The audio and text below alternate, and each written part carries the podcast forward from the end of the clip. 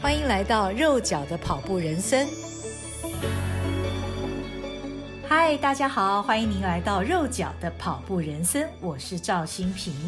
一直到今天，我相信大家都还记得看小戴那场比赛心情的激动。我和老妹因为战况紧张，看转播时不断的大吼大叫，全身的神经都被紧紧牵动着。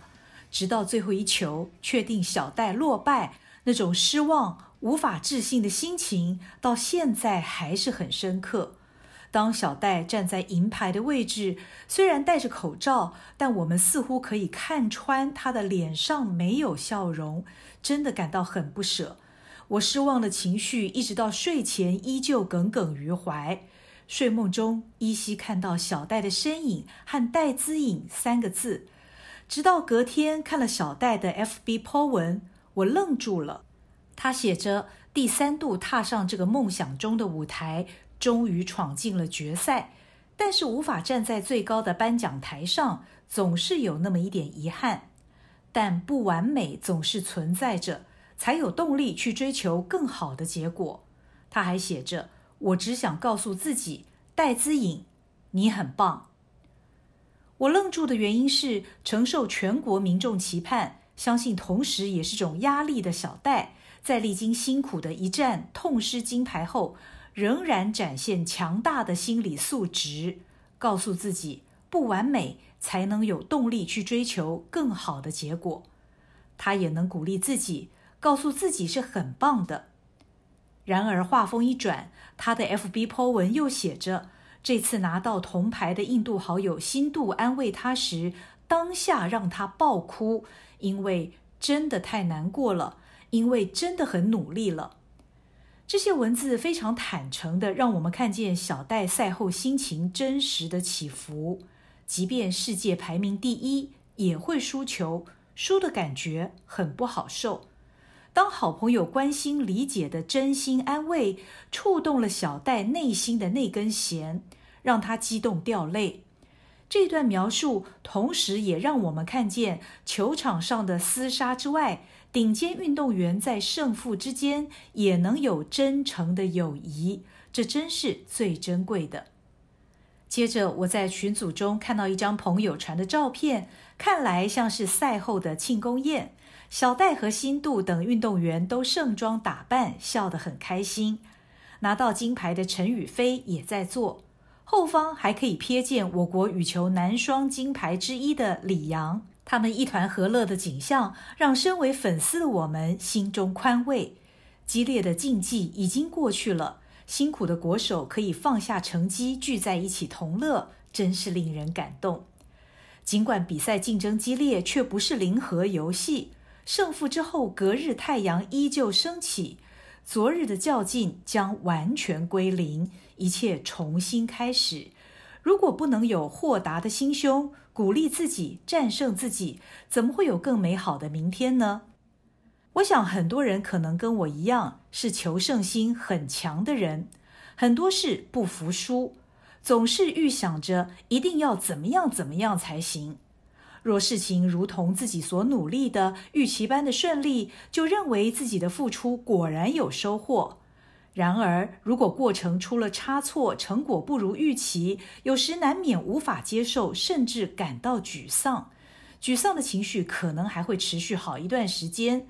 如果处理不好的话，甚至成为日后的阴影，给自己制造了不必要的压力。但看到奥运这样世界级的比赛殿堂，世界级的球后小戴遇到挫败后的反应，让我们佩服他可以很快化挫折为鼓励自己的力量，告诉自己失败是让自己更好的动力。我深深觉得应该向小戴学习，更感谢小戴的风范，给粉丝最正面的示范。这让我想起最近看了一本名为《长胜心态》。Long Win 的书斋，作者是昔日的奥运划船银牌得主，后来担任外交官，现在剑桥大学管理学院任教，也是一位企业顾问。他提到，人生充满了竞争，许多人从小就被灌输一定要成功的观念，期待一定要赢，并不是好事。如果能放下必胜的执念，专注于你应该要做的事情和态度，反而能提高胜算。作者以他过去划船时专注于各种如何提速的方法，而不是一心想赢，或靠意志力让自己划得更快，反而让他更容易在最终获得胜利。也就是说，如果做对了，那么成绩是自然而然的结果，而不是本末倒置，先设定一定要成功。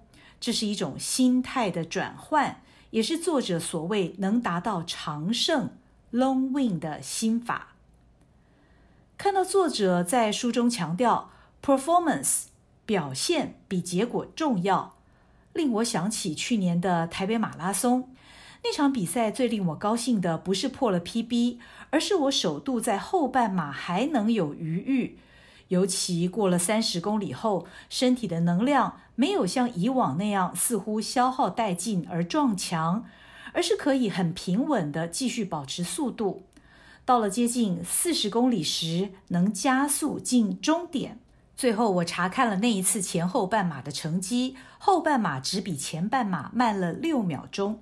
这代表我的肌耐力大有进步，让我深深体会《长胜心态》这本书的作者所讲的 performance 过程中的表现更重要是怎么一回事。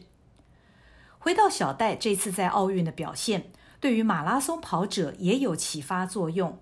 当小戴面对很难打的对手陈雨菲，整个过程虽有失误，但小戴赛中仍然展现强大的心智，不慌不乱。仍然极其专注，使尽全力应对每一颗飞来的球。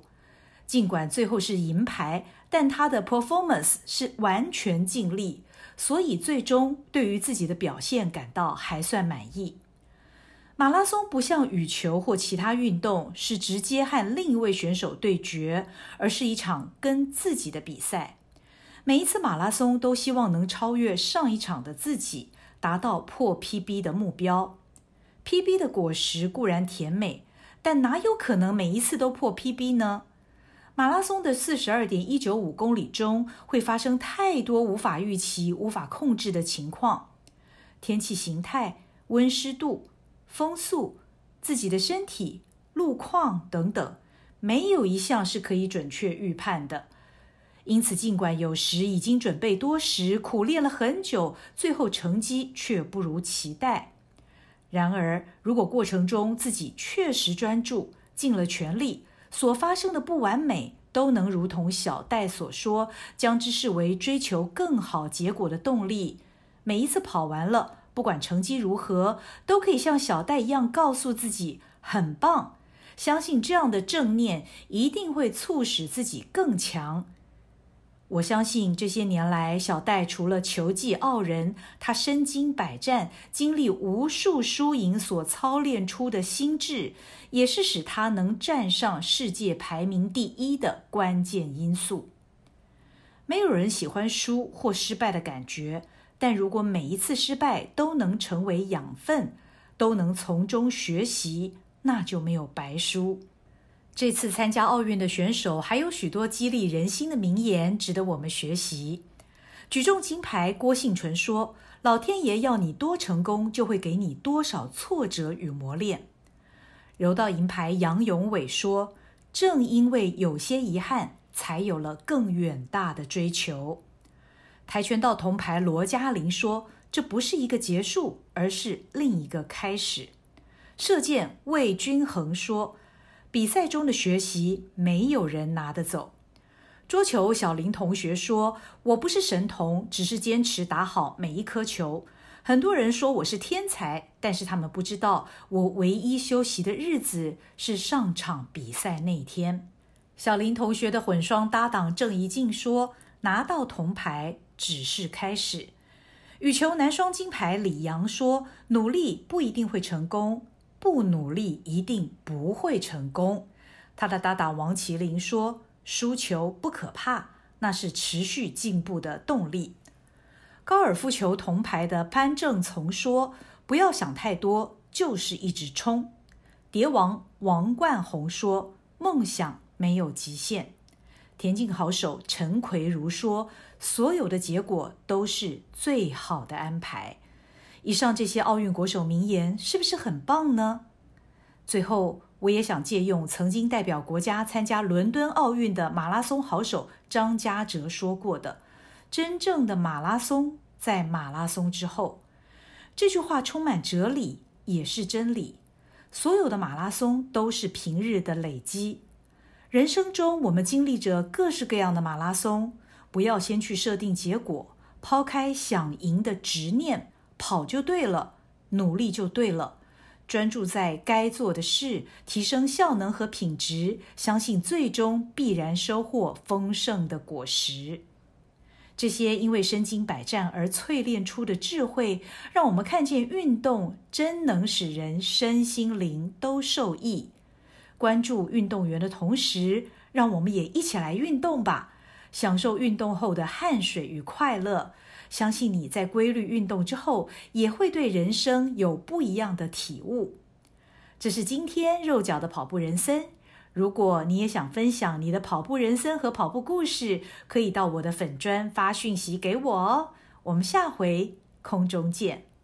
谢谢收听，请继续关注好好听 FM，并分享给您的好朋友。